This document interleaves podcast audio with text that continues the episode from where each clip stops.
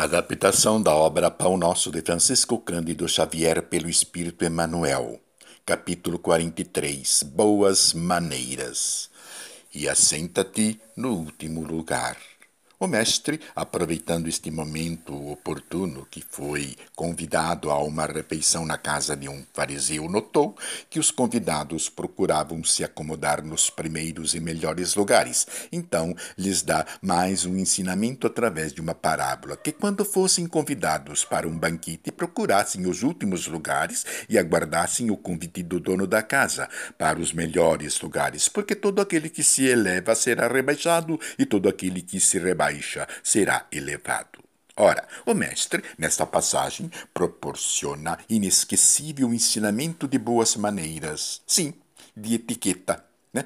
Embora essa sentença revela conteúdo altamente simbólico, referindo-se ao banquete espiritual, podemos aplicá-lo igualmente à nossa vida de relações sociais, ou seja, de todas as situações em que nos vejamos convidados a serviço junto a nossos semelhantes. Não disputemos, pois, os lugares de destaque nem aspiremos a ser dos primeiros entre os que rendem culto às futilidades mundanas, né? na conquista de fortuna, honras e, posição social. Seja a nossa luta no sentido de, per, de, de, servir, devotando-se amorosamente ao serviço do próximo, sem esperar qualquer recompensa, nem mesmo o simples reconhecimento daqueles a quem se haja eh, beneficiado. Alguém que participe de uma reunião numa casa, penetrando aí pela primeira vez e deixa transparecer que tudo sabe ou que é superior ao ambiente que se encontra, torna-se intolerável aos presentes.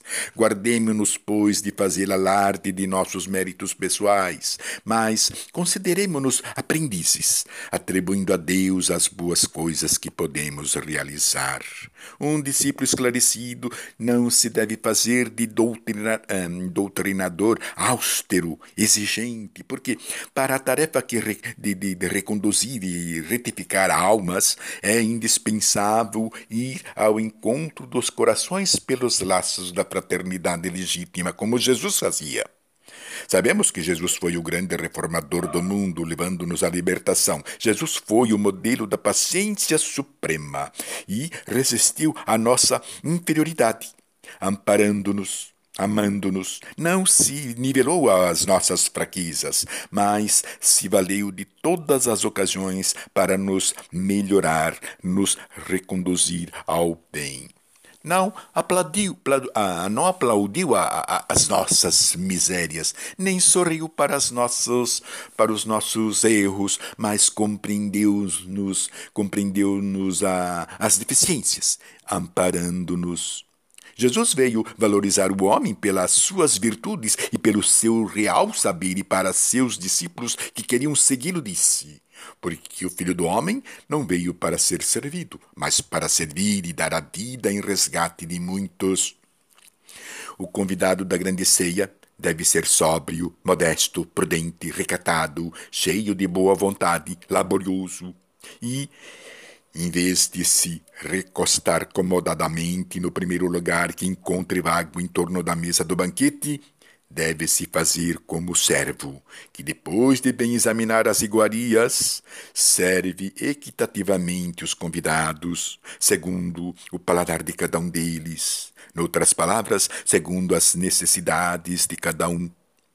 Os primeiros lugares espirituais não são aqueles que somos honrados, mas aqueles em que nos colocamos para honrar. Não são aqueles em que somos servidos, mas os que nos dão ensejo de servir.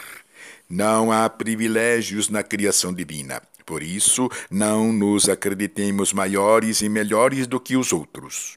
Com tal parábola, Jesus nos ensina que Cultivemos a simplicidade de coração e a humildade de espírito, virtudes essenciais para entrarmos no, no, no reino dos céus.